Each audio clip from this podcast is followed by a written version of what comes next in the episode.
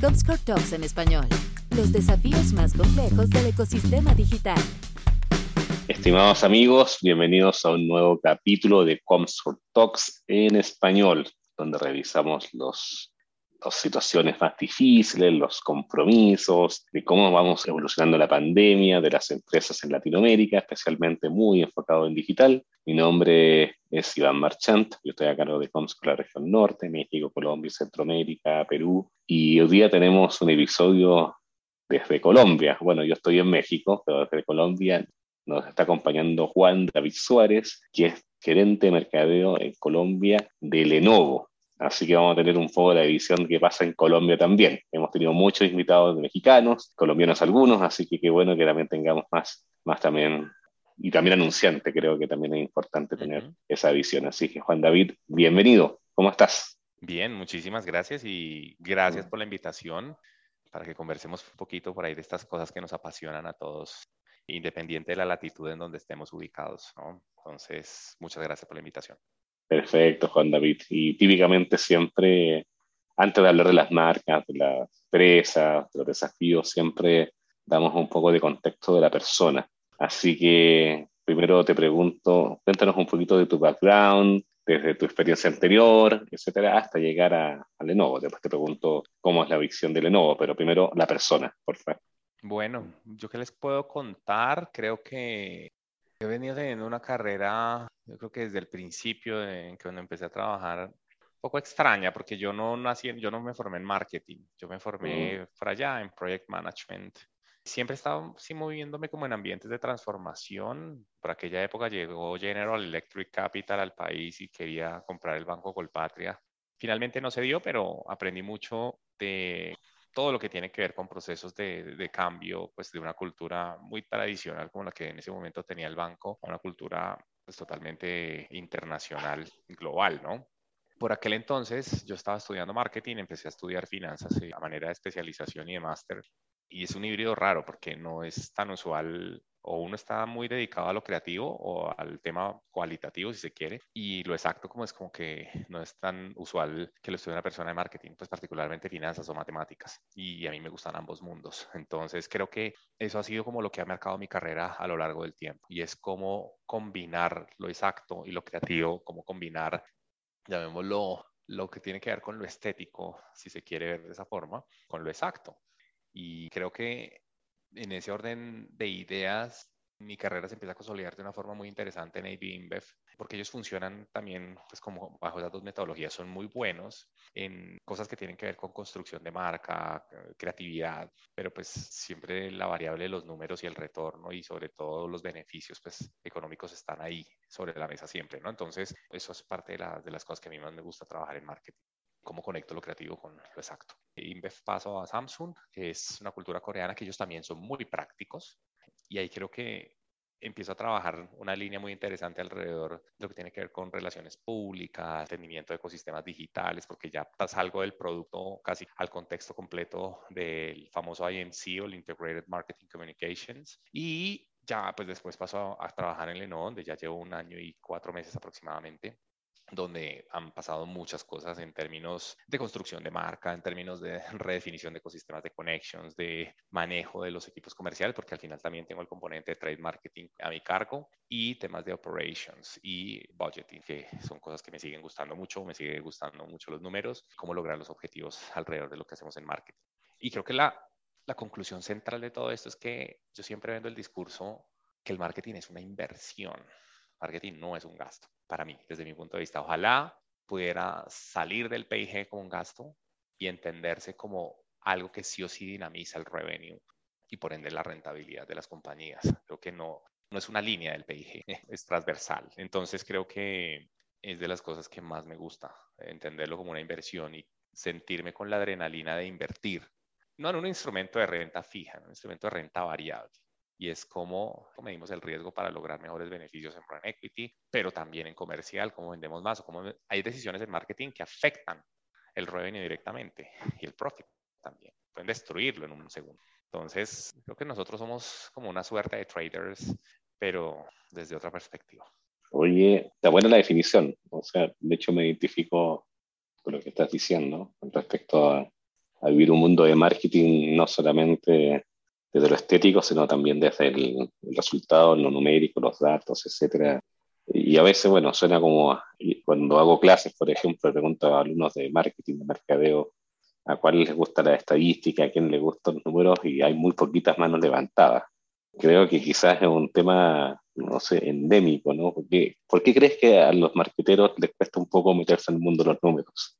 Yo creo que tiene que ver con una costumbre desde el momento en el que nace el marketing incluso, ¿sí? Y el marketing moderno, como lo conocemos, pues en realidad ha venido evolucionando bastante. Yo creo que inicialmente era muy enfocado en producto, luego nos enfocábamos en el comprador, luego nos enfocábamos seguramente en la experiencia, todas estas escuelas que han hablado del, del 3.0, 4.0, 5.0, que muchas tienen cosas ciertas, otras tienen mucho de, acá en Colombia lo llamamos humo, y no sé cómo se llama en otras latitudes. Y yo creo que se nace con la concepción de que si ese es marquetero no se puede ser financiero o si se es marquetero, pues ¿para qué vamos a...? Eso se lo delegamos al estadístico, eso se lo delegamos a la persona de finanzas. El tema del costeo se lo delegamos a las personas de contabilidad.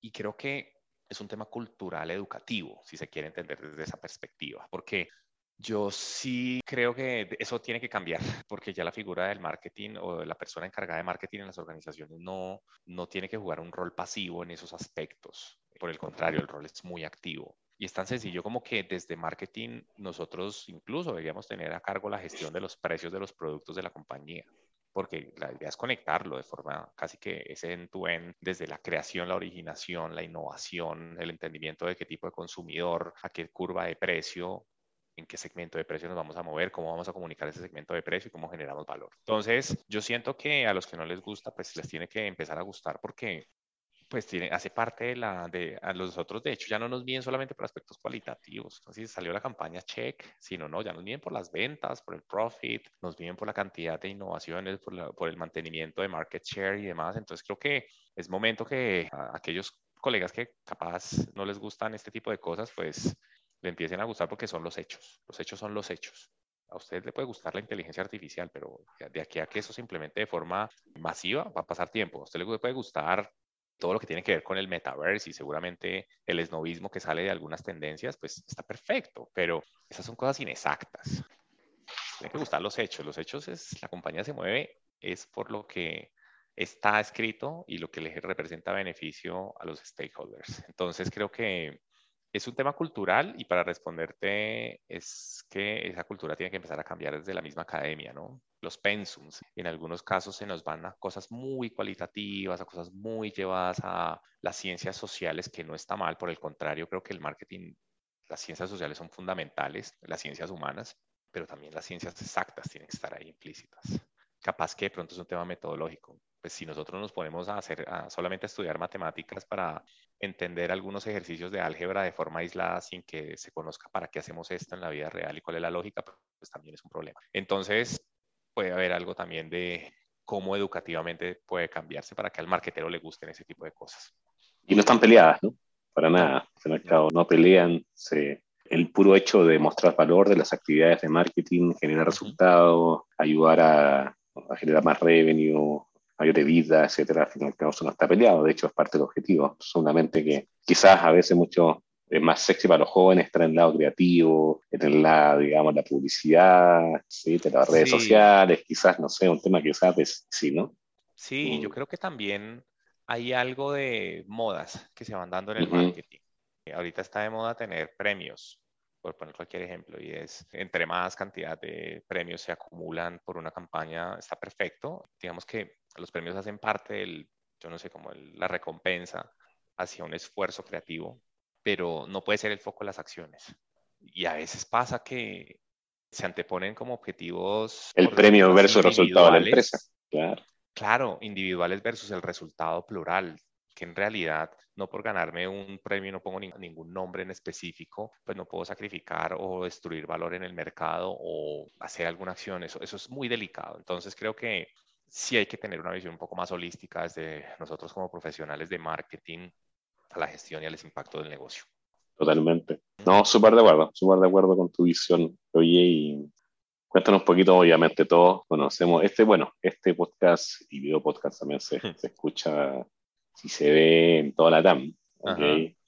Yo sé que esto está basado en Colombia, pero bueno, cuéntanos un poquito de, de cómo ha sido navegar este año, cuatro meses, creo que dijiste que, llevas en Lenovo, porque la empresa la conocen todos, tú cuéntanos quizás hay algunas novedades que, que quizás no sabemos, todos conocemos equipos Lenovo, etcétera, como la presencia en Latinoamérica y también cuéntanos un poquito cómo ha sido navegar en este mundo extraño, pandémico, tú estás en la oficina, yo estoy en mi casa y, y muchos estamos así como algunos ahí, otros acá. ¿Cómo ha sido este proceso y cuéntanos cómo te ha afectado y qué cosas han aparecido también como ideas para surfear la ola? Claro. Bueno, yo qué les puedo contar.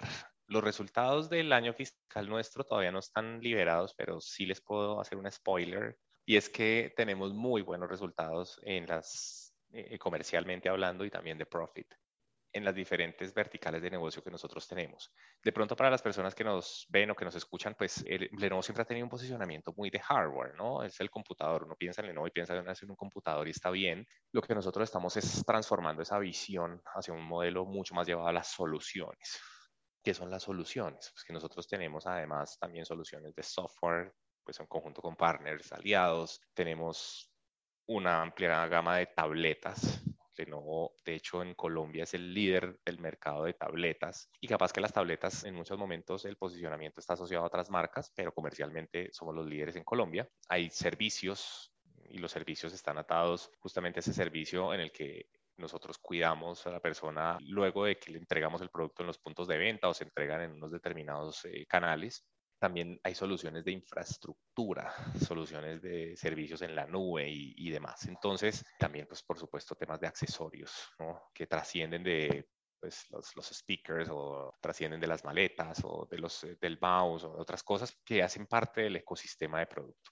Entonces, como ven, el espectro es mucho más amplio y en esas diferentes líneas hemos venido, incluso hay soluciones de colaboración para oficinas. De hecho, pues para los que de pronto les interese, el Smart Hub se vuelve un producto espectacular para poder conectar reuniones de trabajo en ambientes remotos, híbridos, que son tan, llamémoslo, usuales luego de este, esta pandemia que todavía sigue, pero pues ya tiene otras condiciones, em, con soluciones de audio, incluso de video en las mismas salas de reuniones. Entonces, todo esto para contarles que todas estas diferentes líneas pues han venido comportando bastante bien. Creo que también hay que comunicarlas hacia las audiencias correctas. Lenovo se parte en dos mundos, el mundo del consumo y el mundo corporativo. El mundo del consumo es todo esto, por decirlo así, mm, atractivo creativamente, que uno encuentra para una máquina como Legion, una como Yoga, IdeaPad, las tabletas. Desde el mundo corporativo está Think, que Think se parte en ThinkPad, ThinkBoot, ThinkCenter, eh, Station, o sea, hay un montón de soluciones detrás que por eso la arquitectura de, marca de Lenovo es tan compleja, pero es espectacularmente desafiante y además muy motivante trabajar con tantas submarcas cada una tiene su territorio, cada una tiene su tipo de, forma de comunicar, cada, tiene, cada una tiene su ADN, entonces eso es lo que hace que, que, nos guste tanto lo que hacemos. Todo esto para contarles que este mundo de soluciones cada vez más se desarrolla más en Lenovo y va a seguir pasando. Ya, de hecho, la visión de Lenovo es no hablar de hardware, es hablar de soluciones. El hardware es un componente. Es complejo, ¿no? O sea, imagínate, ¿cómo luchas a una persona, tú como director de marketing, contra un posicionamiento tan fuerte que tiene de nuevo en hardware a pasarlo a ese mundo? Y es un tema de inversión, un tema de comunicación, un mix, ¿cómo te lo estás llevando? Yo soy como marketero también, soy muy fan de la afinidad y no tanto del alcance. Muchos colegas que escuchen esto van a decir, estoy en absoluto desacuerdo con lo que dice el señor y, y pueden tener razón, porque al final eso también depende mucho del tipo de sector. Pero no se trata de contactar a la misma persona con todas mis soluciones, porque ahí estoy botando dinero. Se trata de tener un poquito más de granularidad en las audiencias, en los medios, en los posicionamientos y decir, creo que sí tenemos un modelo muy de, de, consumer centricity, pero no partido a nivel general, no es un modelo general para Lenovo, sino es un modelo por cada una de las diferentes soluciones que tenemos. A veces, en el caso de, los, de las empresas, puede que una empresa me conecte con varias soluciones porque me interesa que capaz un cliente final, como nosotros lo llamamos, que puede ser una universidad, puede tener efectivamente una solución de hardware, una solución de software de seguridad para sus estudiantes o para su planta de trabajadores. Capaz puede tener también servicios de la nube, servidores y, otro tipo de cosas, los accesorios y demás. Entonces me puede conectar y eso es justamente lo que estamos haciendo. Pero yo sí, la verdad, soy de los que prefiere mucho más el entendimiento de las variables con las que puedo jugar para llegarle al consumidor correcto y la verdad prefiero destinar un presupuesto en el cual le impacto positivamente y de forma por decirlo así, relevante en el retorno a 2.000 personas y no con esa misma plata tratar de pegarle a 20.000, de los cuales capaz el entendimiento va a ser para muchísimo menos de las 5 o 10, ¿no? Que a veces pasa, ¿no? Y estos CTRs inferiores al 1% que uno como que trata de... Yo los veo y digo, no estamos votando plata, porque ¿por qué pasa eso? Pero es una, es una visión mía con relación al, al tema de la inversión en los medios. Entonces, sí es complejo,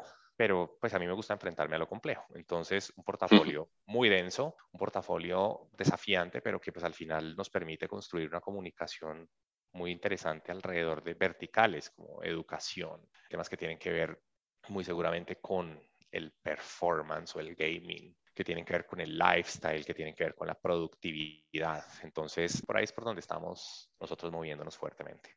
Se entiende. Y cuando Juan David dice esto fue efectivo en marketing y esto no es efectivo en marketing. ¿Qué típicamente, qué variables tú, ves para una empresa con servicios y productos en Lenovo cuando tú dices que realmente se ejecutó algo, digamos, con efectividad? ¿Cómo vives eso?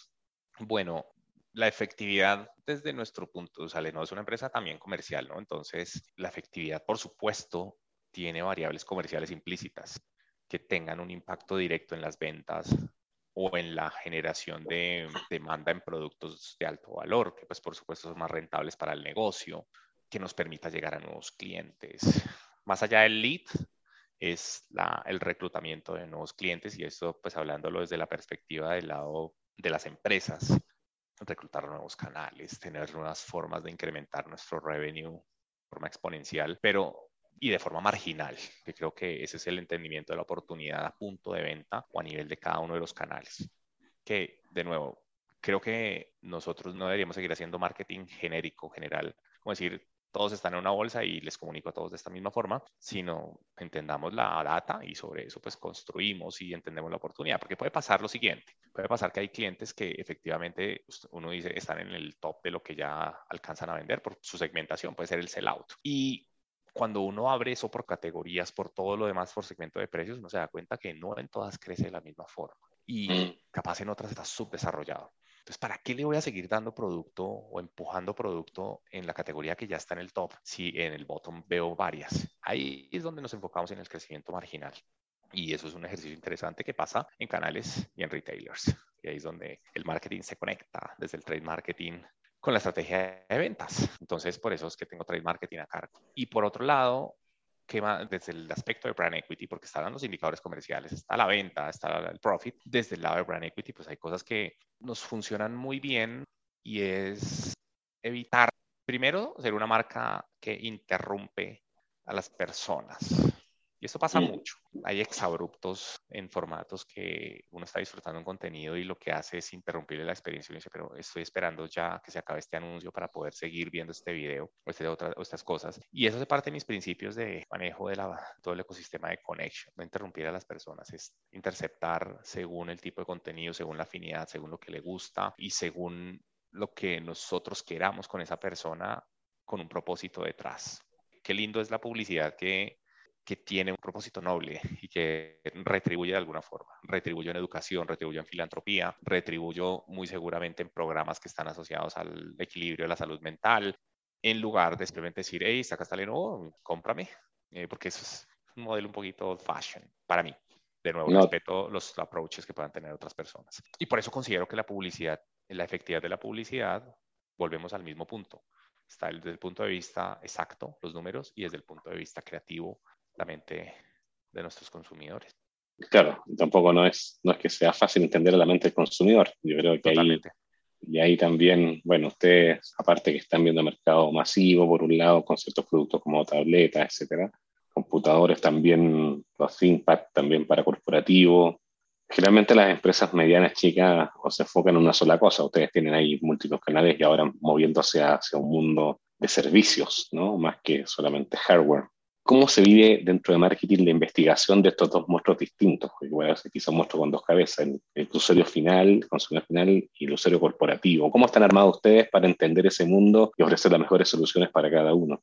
Yo creo que el, la herramienta central para esto es la interpretación de los datos, porque si empezamos a hacer investigaciones de mercado tailor-made, que esa es otra de las cosas que a mí no me gusta hacer para tener resultados dentro de uno o dos meses, ya el insight seguramente evolucionó, trascendió o la tendencia pasó, es entender la data, pero de una forma mucho más, muy granular. Yo con eso soy muy particularmente curioso porque las diferentes variables de la data me permiten entender cosas. Creo que ya al, y creo que es un, y tocas un punto muy importante y es que yo no puedo estar haciendo cantidad de, por decirlo así, análisis de insights por cada una de las diferentes canales o por cada uno de los diferentes retailers de forma mm, cualitativa, porque no nos va a dar el tiempo y creo que eso está también un poquito mandado a recoger. Creo que es importante accionar trade insights, que son los que uno entiende cuando va a la calle es también importante salir del escritorio, ir a los canales, hacer visitas de mercado, conversar con la fuerza de ventas, conversar con los shoppers, conversar con el consumidor, conversar con los jefes de piso, conversar con las personas que intervienen en la cadena desde el lado de consumo y desde el lado corporativo, conversar con los clientes, salir al canal, entender cómo están codificados los productos, qué es lo que más están comprando y por qué no me están comprando un determinado producto, cuáles son las barreras, pero son cosas que están ahí inmediato. Yo no necesito entender eso con 300 personas en una muestra para tomar una decisión. Los insights muchas veces están ahí al frente de, la persona, solamente que a veces nos da miedo ir a capturarlos. Y eres mucho más disculpa de, de la inteligencia 1-1, tipo deep interview, preguntarle al, al, cliente final, tú mismo, y que marketing sea el que va a hacer que esa encuesta, ese conocimiento versus tomar unas muestras pequeñas. Ese te agrada más a ti, por lo que estoy entendiendo. Sí, me gusta extraer esos insights justamente del entendimiento de los canales y la calle y la vida real, porque a mí me puede llegar una agencia de investigación de mercados con unas tendencias o con unas cosas y está bien, capaz que pueden ser muy genéricas, entonces me gusta más la accionabilidad y la practicidad de lo inmediato. Obviamente, tiene que haber un patrón, pues, y hay casos específicos también no me funciona porque definitivamente mi tipo de shopper en esta cadena es diferente. Está perfecto. Entonces, creo que hace parte de las decisiones que hay que tomar diariamente en marketing, pero que se toman a través de la data. Entonces, yo creo que para volver un poco hacia la pregunta que me estabas haciendo, entendiendo e infiriendo sobre los datos es que empezamos a encontrar oportunidades. Y yo por eso sí creo, y de nuevo, me vuelvo mucho más fan de la afinidad o el entendimiento del, por decirlo así, de lo específico que de estrategias de marketing generales. Masivo. También yo siento que, que, el marketing masivo nos funciona muy bien para empresas de consumo masivo, productos muy masivos, capaz algo de alimentos o un farmacéutico, por poner un ejemplo cualquiera, pero es que la tecnología es totalmente diferente, casi que se vuelve una venta consultiva. Entonces, y una de las cosas que más me interesa dentro de esa estrategia de marketing es educar a las personas, porque las personas ante el desconocimiento siempre van a llegar a la misma variable, el precio. Y cuando yo llego al precio y empiezo a decir, bueno, esto me cuesta 500 dólares y esto 600, pues, hombre, no entiendo mucho la diferencia en procesador, pero saben que al final me puedo ahorrar 100 dólares y esos 100 dólares me sirven para una cena. Ese tipo de cosas pasan en el canal y ese tipo de cosas pasan en las decisiones digitales también de compra. Entonces, es educar sobre el por qué esos 100 dólares te van a marcar la diferencia. El, exactamente, cómo mejorar la percepción de valor. Entonces creo que por ahí es por donde nosotros tomamos decisiones rápidas, accionables, planes de generación de demanda, planes de construcción de marca, pero casi que si lo quieren ver de esa forma, bottom up y no como un top down en temas de comunicación. Oye, ¿y el consumidor colombiano, uh -huh. o lo que sepas de latinoamericano, de tecnología, tanto de hardware como de servicios, somos exigentes, somos tirados a precio, hay de todo la viña del Señor. ¿Cómo lo defines? Yo los defino como consumidores que en su mayoría conocen generalidades sobre la tecnología, que desconocen la especificidad y que no leen. No leemos. No. ¿Es un mal latino o mal colombiano? Latino. yeah. El latino en general no lee. Y de nuevo, es un tema cultural. No se leen las instrucciones, no se leen los manuales, A uno, uno puede comprar una máquina y se la entregan con un ayudaventas completo donde le dice todas las especificaciones. Ese ayudaventas termina en la basura o guardado en un cajón donde jamás se va a volver a abrir. Y creo que hay una cosa y hay una analogía que yo hago con este tipo de temas de educación y es cuando algún speaker en una conferencia está exponiendo y una persona que lo está escuchando se está durmiendo, el problema no es de la persona que se está durmiendo, el problema es del speaker. Pues no está moviendo. la capacidad de mantenerlo conectado. Claro. Entonces, ¿yo para qué voy a invertir mi plata en una ayuda a ventas que nadie va a leer? Capaz que sí la puedo invertir en decirle a las personas de una forma diferente, dándoles un reason to believe alrededor de la educación, por qué tomar mejores decisiones definitivamente marca el que puedas elegir mejor un producto creo que es una plata que definitivamente tiene un mejor índice de, de, efectividad. Entonces, yo defino como un consumidor que conoce generalidades, que definitivamente no lee, que se percibe como un buen negociante, pero a veces mm. esa negociación no le trae el mejor beneficio a largo plazo. Me explico. Y ponía ahorita el ejemplo que puede pasar al frente de una góndola de un supermercado o de un hiper, donde la persona efectivamente está con un asesor, puede ser de mi marca, puede ser de la competencia, pero las decisiones las toma con el precio, ¿no? Pero esa máquina está en mil dólares y esta está en mil doscientas. Y como que al no conocer, y hay otra cosa que es un insight que nos hemos encontrado, y es que no conocen, pero dan a entender que conocen. Sí, ok, no, pero yo la verdad es que viendo ambas prefiero la de los mil porque ya he tenido la experiencia, entonces como que creo que hay un trabajo de educación muy importante que tenemos que hacer las categorías que tenemos, especialidades o especificaciones técnicas complejas. Capaz que en un producto de consumo masivo también, porque es que resulta que las personas cada vez más están averiguando sobre las famosas tablas nutricionales, cada vez más se preocupan por los efectos de la alimentación en la salud, cada vez más entienden los efectos adversos del azúcar y otro tipo de cosas. Entonces el trabajo se nos complica a los otros los de marketing y nos tenemos que pasar de ser cosas muy masivas, genéricas, a mucho más específicas, audiencias específicas, y por eso empieza la especificidad en el contenido, la granularidad en la estrategia de contenido. Marquetero que hace un manifiesto general, está bien para de pronto lograr una conexión emocional, pero pues esa es una estrategia de contenido general. Toca cada vez más pensar en contenidos específicos y educar a las personas, porque otra de las cosas que pasa con el consumidor latinoamericano y particularmente en tecnología es que es usa el producto hasta que ya definitivamente no le da, ya como que se está despedazando. Es un insight además. Ellos no son conscientes de, las, de, por qué cambiar, de por qué actualizar. En vida. Claro, porque primero no leen, o muy pocos lo hacen de forma consciente. Y cuando eso no pasa, pues no tenemos claridad de por qué hay, que llegar a la siguiente versión. Muchos dicen, no, es que es la obsolescencia programada, no, es que tiene que ver con que me quieren vender mucho más, pero es que la tecnología ya no es la misma de hace años y es que cada vez más van actualizándose. Ya ahorita vamos para la doceava generación de procesadores, ya estamos en una versión nueva de sistema operativo para las máquinas. Ya hay cada vez más actualizaciones en términos de sonido, en reconocimiento facial a través de las cámaras, en la capacidad o los niveles de fuerza que se le pueden imprimir al teclado cuando usted está escribiendo, o tantas cosas y todo eso se va actualizando. Por eso es que nosotros decimos a las personas, venga, usted no compre por precio. Si compra por precio, se está renunciando a un montón de cosas que le están, lo benefician a usted. Entonces, el trabajo de educación en Latinoamérica particularmente es es fuerte, es complejo, pero creo que es la hoja de ruta para las empresas de tecnología. Y pues ahí sí hay personas de tecnología que me están escuchando, muy seguramente se van a sentir identificadas. Claro, y no es para menos. Y una categoría, complementando eso, una, categoría creo que fue fundamental o ha sido fundamental durante la pandemia justamente es tecnología, ¿no? La conectividad, etcétera, que ha permitido que gente trabaje en casa, como estoy yo, gente estudie en casa, etcétera, que se haga entretenimiento en casa, porque eso implica ancho de banda, digamos, infraestructura, pero también las máquinas. Ustedes, yo creo que sí fueron de las categorías bendecidas por la pandemia. Aquí en el podcast hemos tenido categorías como travel, que han sufrido los cines, etcétera, que han tenido que transformar su negocio. ¿Cómo viviste la pandemia? Pues todavía, como tú bien dices, sigue, pero ¿cómo fue el efecto pandémico en el negocio? E incluso también en, el, en el, tu trabajo. Sí. Bueno, en el negocio de tecnología, el tema de bendecido, toda bendición puede capaz traer sus efectos.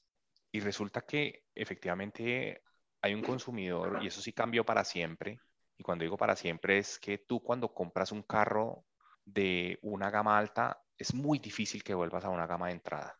Cuando compras un computador eh, al que le conoces especificaciones que no te imaginaste, es muy difícil que vuelvas al que solamente usabas para hacer, manejar Excel y capaz para hacer algunas cosas de guardar archivos en tu computador, porque pues había que tener un computador en la casa.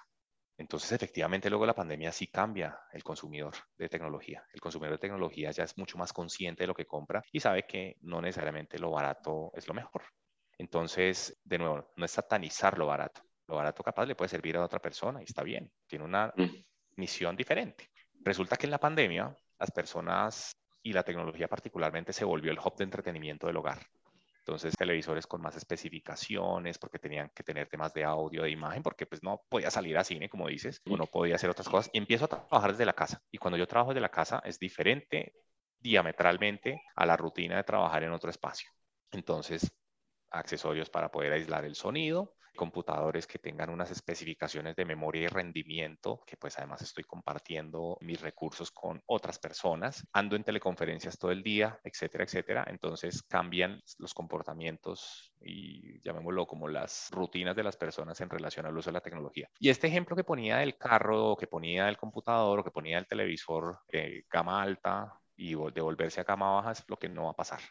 Ya las personas mm. no van a volver a las gamas bajas a menos que haya una crisis económica sin precedentes que haga que pues, tengan que eh, hacerlo. Pero yo creo que más allá de eso, eso fue lo que vimos en pandemia, un boom, todas las empresas, un boom de demanda de tecnología, justamente porque las personas estaban en la casa, entreteniéndose o haciendo múltiples actividades, casi que computador que me sirva para jugar, que me sirva para ver películas, pero me sirva para el partido, pero también para trabajar.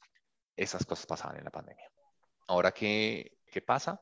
Pues que todo efecto de demanda pues genera escasez también de insumos los recursos no son infinitos y esto no es un mm. secreto para nadie. Se empieza a dar, como hay tanta demanda, se empiezan a dar problemas logísticos en temas de contenedores, se empiezan a dar problemas en términos de componentes de la misma tecnología. Entonces, esos son de los efectos que hasta hoy vivimos en la industria, todas las empresas de tecnología. Eh, sí, está un poco escaso este tipo de procesador, sí, lo que pasa es que este componente no es tan fácil, ¿no? Pero claro, llegarle a este componente de cámaras masivas no es tan sencillo. Entonces, como que eso es lo que estamos enfrentando en este momento. Y por eso nos toca modular la bendición que tuvimos con la pandemia con las restricciones o la escasez que puede haber de producto en algunas cosas. Probablemente el consumidor no entiende, pero ¿cómo así que está agotada esta máquina? Claro, está agotada porque está en camino, se está produciendo, las plantas no se hicieron plantas nuevas de computadores en todas las industrias, plantas nuevas de televisores. Hacer una planta de esas no pasa de la noche a la mañana. Puede pasar la pandemia y no se ha mm. terminado ni siquiera producir. Entonces, ¿por qué les cuento todo esto? Porque es que al final la bendición de allá empieza con la restricción de acá. Y particularmente con los equipos, a todos nos ha pasado que yo recibí equipos en pandemia conectándome con ellos de forma virtual, definiendo estrategias a través de las diferentes plataformas de videollamadas. Volver a vernos creo que hace que definitivamente no sea tan cierto eso de uno puede trabajar con sus equipos siempre de forma remota. Falta el componente de conexión emocional que da la presencialidad. Por eso soy fan de un modelo híbrido. Oiga, chévere vernos en la oficina, salir y, de pronto conversar, capaz tener una reunión, pero de vez en cuando, en unos otros días de la semana estamos remotos y no pasa nada. Entonces, eso es lo que ha pasado con la pandemia. Creo que sí cambió para siempre la forma de consumir tecnología, cambió para siempre la forma de trabajar y creo que también cambió para siempre las prioridades de las personas alrededor de su equilibrio vida-trabajo. Yo recién soy papá y ya no me devuelvo a un modelo donde tenga que estar 100% en oficina. 100% en oficina. Claro.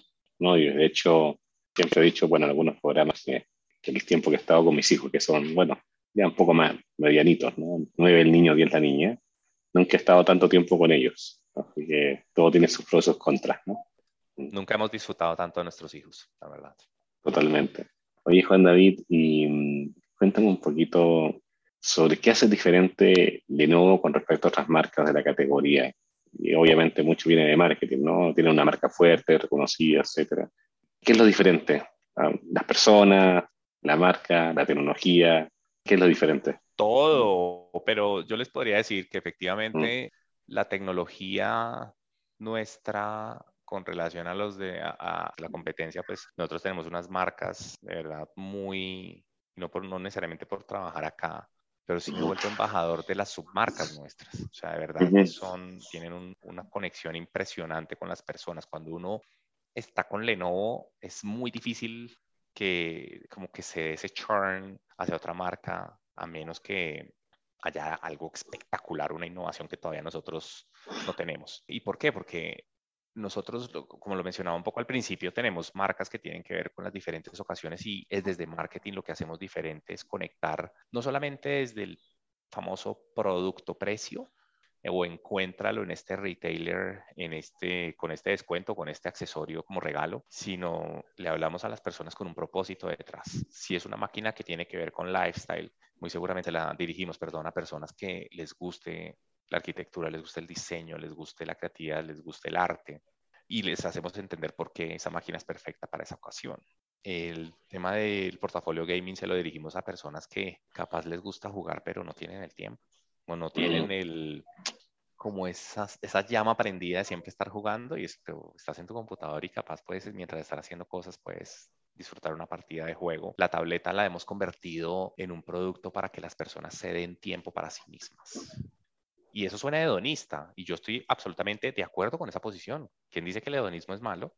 Y lo hacemos a través de la comunicación hacia las tabletas. De hecho, suena un poco egoísta, pero está perfecto ser egoísta poco. ¿Por qué no? Desde el lado corporativo, lo que hacemos es creo que respetamos las diferentes modalidades de trabajo. Ninguna está bien, ninguna está mal, todas son absolutamente relevantes en este momento lo que nos interesa es el equilibrio productividad y vida. Entonces, eh, ya es momento de que apagues ese computador, ya es momento de que desconectes esa cámara. Yo te ofrezco todas las soluciones que tú quieras, pero lo que nos interesa es que la persona que está detrás de la pantalla esté bien.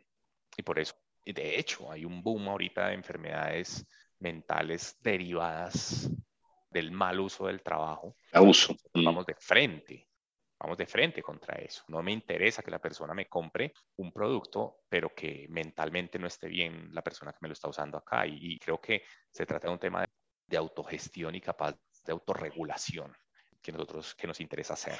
Entonces creo que esas son de las cosas que se diferencian en marketing, la emoción que y la conexión emocional detrás de los productos, más de lo más allá de lo específico, técnico que capaz pueden ofrecer otras marcas del mercado está increíble esa visión, bueno, como bien de marketing, ¿no? De, más que de, tener un producto, verlo como una solución en la vida y cómo encaja con este buyer persona, ¿no? De esta persona que, hedonista que quiere un momento para sí mismo con una buena pantalla, una tablet yoga, como decías ahí, de buena calidad, con buen sonido, porque es un momento para mí, ¿ok?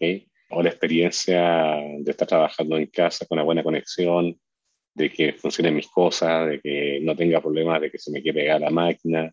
Que no me almuerces en cinco minutos al frente del computador y que no por estar trabajando vas a dejar de atender a tus hijos y que no por estar trabajando te vas a perder de una caminata en el parque y etcétera.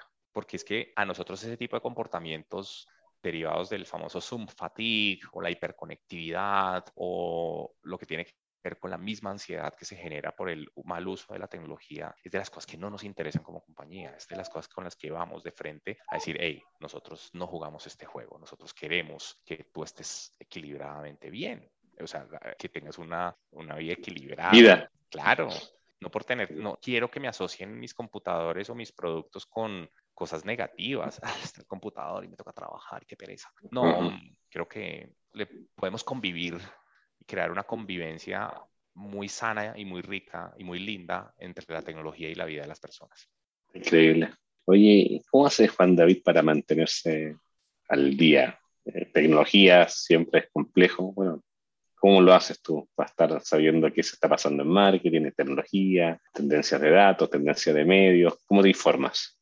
Yo creo que hay una cosa que los profesionales de marketing también tienen que hacer y es estar en contacto con más profesionales de marketing, ojalá de otras industrias. Pues seguramente yo no soy amigo de los profesionales de marketing de mi sector competencia, pero vengo de otras industrias, vengo de consumo masivo, vengo de tecnología de otras ramas, tengo todavía amigos en la banca y la academia también ayuda mucho a que uno logre como este networking con otras personas que se vuelven amigos de la vida y ahí es donde surgen ese tipo de discusiones. Oye, mira, mira lo que vi, hay una tendencia súper interesante alrededor de X tipo de población o capaz que teniendo amigos de otras profesiones, salir a un museo y entender cómo trabajar en conjunto con ellos algo de educación a través del arte, conocer personas o influencers que trascienden un poco solamente de la transaccionalidad y, y, nos enseñan cosas. Entonces creo que nosotros tenemos muchas fuentes de conocimiento y a veces, como lo mencionaba, el conocimiento puede estar ahí al frente, pero el código que tenemos alrededor del, no nos permite decodificar que estar escuchando. Esa es otra de las cosas que hemos perdido. Aparte que no leemos, no escuchamos y respondemos lo que queremos responder. Y entonces creo que la escucha consciente también es fundamental para nosotros. Escuchar lo que están diciendo en esas noticias, escuchar lo que yo sí soy muy fan, por ejemplo, de, una, de redes sociales como Twitter y otras, y más que LinkedIn, justamente por eso, porque ahí uno se entera en tiempo real de cosas que van pasando. Y esas cosas en tiempo real, cómo las conectamos con la marca, hacemos una estrategia cultural bien linda de educación. O sí, capaz que en LinkedIn sale alguien diciendo, venga, les ofrecemos este nuevo servicio ¿por qué no escucharlo? O lo escriben a través del email y bueno, yo creo que somos receptores de mucha información y la capacidad de codificarla y convertirlo en, en una estrategia accionable, sea cultural, sea de un contenido hero, sea de un contenido hub o help, está en nosotros como marqueteros de nuevo, uno puede también estar inscrito en portales, en revistas, en cosas de la academia. Hay que estar en contacto con los medios publicitarios también. Ellos cada vez más muestran cosas y uno ve colegas que hacen cosas espectaculares y uno se reta también a, oiga, creo que esto está muy chévere y no es copiar, sino cómo sobrepasar eso. Entonces, ponemos retos profesionales chéveres alrededor de. Está increíble. Se me había olvidado preguntarte cómo vives la relación anunciante agencia, anunciante medio, ¿cómo lo vives tú? ¿Cómo ves el valor de la cadena en Colombia? ¿En qué está? ¿Qué hay que cambiar? ¿Qué está haciendo bien? ¿Qué, qué está haciendo mal? Bueno, yo en ese punto en particular estoy recién estrenando agencia de medios y esto tampoco es un secreto porque pues ya es una negociación global que se hizo desde Lenovo global, pues para todas sus operaciones a nivel mundial. ¿Cómo se vive esa relación? Yo soy un tipo de profesional de marketing que le gusta mucho el entendimiento de cómo yo conecto esto que estoy planeando desde el insight, la estrategia creativa, la plataforma y la campaña, si se quiere ver de esa forma, con la forma en la que me baja los medios, porque es que yo no puedo coger el brief y tirárselo para que ellos ejecuten. A mí sí me gusta meterme en eso, me gusta entender mm. por qué. Y entonces esa relación se vive de una forma particularmente colaborativa. Y yo creo que también hay que redefinir esa relación de nosotros como profesionales de marketing y los profesionales de los medios, porque lo que no puede pasar es que yo tengo una idea espectacularmente linda en términos de propósito, pero la ejecución en medios es otra cosa. Y eso pasa mucho. Eso pasa muchas veces. Eh, em, las audiencias que se escogen son una caja negra, no tenemos claridad de algunos indicadores, no sabemos por qué estamos logrando una determinada cantidad de GRPs o de TRPs que tengamos en algún medio, no entendemos las frecuencias, no entendemos por qué estamos haciendo eso. Y yo, costo o inversión que yo veo en medios que no siento que definitivamente esté respondiendo a unos objetivos tanto cual y como cuantitativos de mi plan, de, mis objetivos de marketing no va, porque no se trata de invertir por moda. Todo el mundo está yendo a hacer podcast. ¿Por qué no nos enloquecemos y hacemos mucho podcast? ¿Pero para qué? Mm. Pero no es que todo el mundo está invirtiendo en TikTok. No cometamos el error de volver a TikTok, el nuevo Google o el nuevo Facebook, donde a mm. través de la generación de demanda, pues los precios se encarecen. Ya ahorita comparemos un plan de medios de de alguno de estos dos grandes con lo que puede haber en televisión y a veces están pari. Entonces ya llegó a un exabrupto en el cual los medios digitales se encarecieron de una forma impresionante. Entonces yo siento que esas son de las cosas que hay que empezar a cambiar y es diversificar, no meter todos los huevos, como se dice coloquialmente, en una canasta y decir como marquetero, ¿sabe qué? Efectivamente, mi plan de medios, el típico plan, televisión abierta, Google, Facebook y capaz algo de Home y ahí está mi plan de medios ya hay mucha diversidad y hay muchas opciones, hay portales de contenido, hay cosas que, hay personas, hay influencers que definitivamente funcionan mejor que un medio. Entonces, creo que es momento de diversificar ese plan y que las agencias entiendan eso y nos ayuden a nosotros a lograr esa diversificación por el bien de la marca. Y en la medida que eso esté bien para la marca, va a contribuir a una relación mucho más sana con la agencia. Si hay negocio, obviamente va a haber negocio para todo. Así que Así es. tiene sentido. Juan David, llevamos casi una hora conversando siempre. De las últimas preguntas que, que hacemos es, ¿qué proyecto profesional de Juan David con Lenovo es lo que más te está moviendo el piso, lo que más te tiene así como, digamos, emocionado? ¿Qué se viene? Lo que se pueda compartir, obviamente, ¿no? Uy, ¿qué se viene? Se vienen lanzamientos de producto lo que les puedo compartir es que se vienen lanzamientos, no les puedo decir de qué, pero esos lanzamientos además se vienen con cosas muy lindas en términos de propósito de marketing. Nos, cómo empezamos a recuperar costumbres, cómo empezamos a hacer cosas alrededor de la autenticidad, de la diversidad, de la originalidad, de cómo sacamos a la gente de la rutina, cómo hacemos que la gente entienda que ese tiempo para ellos es innegociable. Innegociable. Claro, ¿cómo hacemos que las personas definitivamente entiendan que, hombre, hay que equilibrar su productividad? La productividad no está medida en horas de tiempo. Eso es una falacia. O sea, es que ustedes me trabajan, entre más horas trabajas, más productivo, falso. ¿Cómo empezamos a dar ese tipo de mensajes para que la gente definitivamente use la tecnología y la vea como un socio estratégico? Porque todo en este momento tiene que ver con tecnología. Como nosotros tenemos aliados rarísimos para hacer nuestras campañas de comunicación, cómo tenemos medios diferentes dentro de lo posible. Bueno, eso es un poco lo que se viene y de lo que más apasionado nos tiene, porque al final otra de las cosas que más me gusta es ver cómo podemos ya empezar a retornar a nuestras relaciones con los clientes, con el retail, con los mayoristas, con los canales, con los clientes finales. Y esas es de las cosas más chéveres y es que el tejido humano alrededor de, de esa relación creo que es espectacular y son de las cosas que capaz se nos perdieron un poco en la pandemia y que estamos retomando. Las relaciones humanas son definitivamente la base de la estrategia comercial, no al contrario. Es como humanizar la tecnología, ¿no? Claro, eh, la humanización de la tecnología además para todos, porque a mí no me interesa sacar de la segmentación solamente irme a una segmentación típica de millennials o personas jóvenes. A mí me gusta, de hecho, mirar fuera de ese temas y personas, ¿qué pasa con personas con discapacidades? ¿Qué pasa con personas un poco más grandes? No, las mujeres son claves en el desarrollo económico de las naciones, entonces, pero en ocasiones es como la tecnología se asocia al hombre. Y ahí es donde está el famoso, ¿cómo se llama? El break the bias, del que tanto se hablaba en el, en el Día de la Mujer, y es, imagínense la, un profesional exitoso al frente de un computador, no siempre piensa en un hombre. ¿Por qué no cambiar el, romper el sesgo ahí? Entonces, se vienen muchas cosas alrededor de cómo rompemos esos moldes, esos paradigmas en el uso de la tecnología con propósito y sobre todo con mucha humanización, como mencionas, de la comunicación.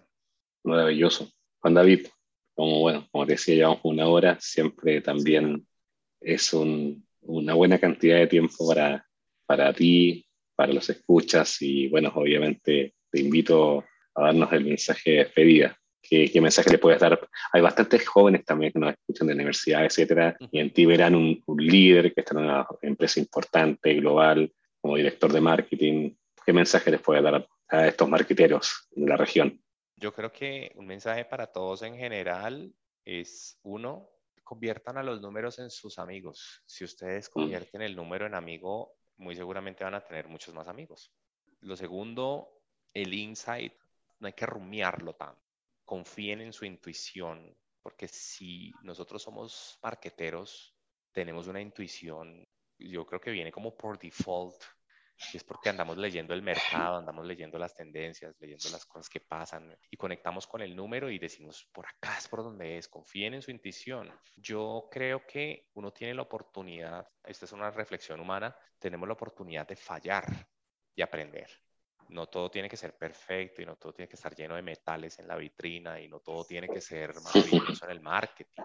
Tenemos la oportunidad de fallar y aprender. Y eso también hace parte de la carrera. Y lo otro es, no seamos marqueteros de escritorio. Hay que salir a la calle, hay que caminarla, hay que hablar con las diferentes personas, con sus clientes que les están comprando, porque una cosa es lo que les pueden decir por una videollamada o por una llamada telefónica y otra cosa muy diferente les van a decir si toman un café y entendemos qué es lo que está pasando con ellos qué me les están ofreciendo los competidores, ¿no? La relación humana es fundamental.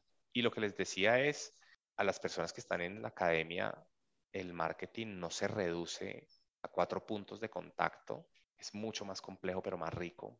Eh, y es importante que no nos quedemos en lo conceptual. Creo que es importante hacer que las cosas pasen y hacer que pasen con propósito. Yo creo que es importante que entiendan también hacia dónde va la publicidad y muchas veces eso no se ve en la academia y eso se ve con medios, se ve con los partners, se ve con los líderes de opinión. Yo sigo personas en LinkedIn que son brillantes y que muestran efectivamente hacia dónde va el marketing, hacia dónde tiene que ir, retribuirle a la sociedad. Creo que es un poco el, el mensaje también central del marketing, no solamente ¿cómo es? Ganancias privadas, sino podemos generar ganancias privadas, pero también ganancias comunes. Eso es lo bonito que, y eso es lo más apasionante del marketing. Eso no lo tiene otra ciencia, la verdad. El marketing para mí sí es una ciencia. con eso cierro.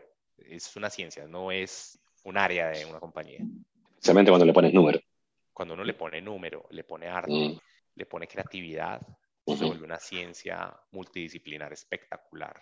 Está genial. No, gracias por tu, por tu visión, Juan David.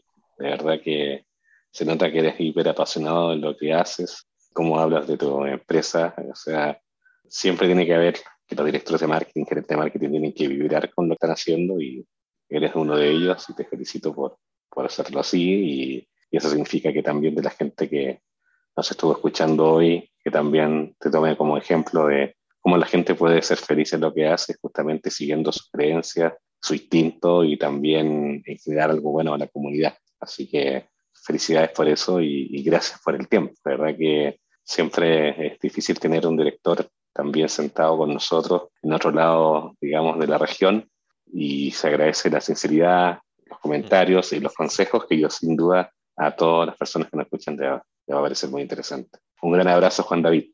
Bueno, Iván, un gran abrazo para ti y un mm. saludo muy especial a las mm. personas que estén o vayan a escuchar esto, pues yo creo que tenemos una oportunidad enorme como marqueteros de contribuir positivamente al cambio del mundo. Entonces, eso suena romántico, pero en realidad es de las cosas lindas que podemos hacer nosotros acá. Entonces, no, pues eh, muchísimas gracias por la invitación y espero poder en algún otro momento de la vida acompañarlos y compartir una charla llena de cositas interesantes. Gracias, Juan David. Bueno, y, muchas gracias a toda la gente que nos escucharon acá en Consort Talks Español, este capítulo 59, y bueno, nos seguiremos viendo los próximos capítulos. Gracias nuevamente, disfruta, Juan David, está muy bien. Gracias. Comscore Talks en español, los desafíos más complejos del ecosistema digital.